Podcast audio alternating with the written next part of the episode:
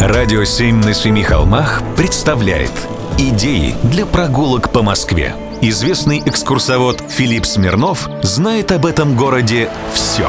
Прогулки со Смирновым. Здравствуйте. Вот уже много лет на улице Серафимовича пустует кинотеатр «Ударник».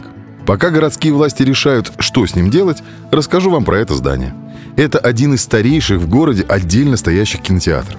Памятник конструктивизма. Построен одновременно с домом на набережной.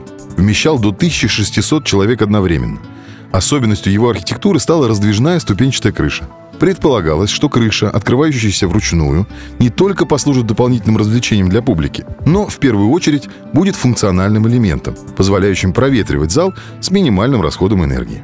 Но за всю историю существования крышу раздвигали только два или три раза – во время испытаний и во время премьерного показа.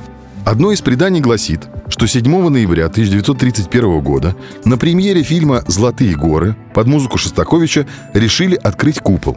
И тогда механизм заклинило. Есть тому свидетели. Естественно, конфуз попытались исправить, но вновь потерпели фиаско, да еще и в стиле двойной удар. Механизм заработал, но вновь его запускать после того случая не стали вовсе. И согласитесь, странная ведь деталь. Раздвижная крыша в кинотеатре на 1600 мест. А если дождь? А если снег? Но фокус вот в чем. В 1920-е годы в моду вошли сеансы астрономических наблюдений и хотели добиться двойного назначения от утилитарного здания. А вот второй конфуз был крепче первого.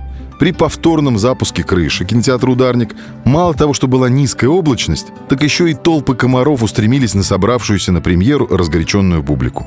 Дам высшего советского света покусали. Сами понимаете, что от баловства с проветриванием пришлось отказаться. Да и планетарий уже несколько лет как был открыт.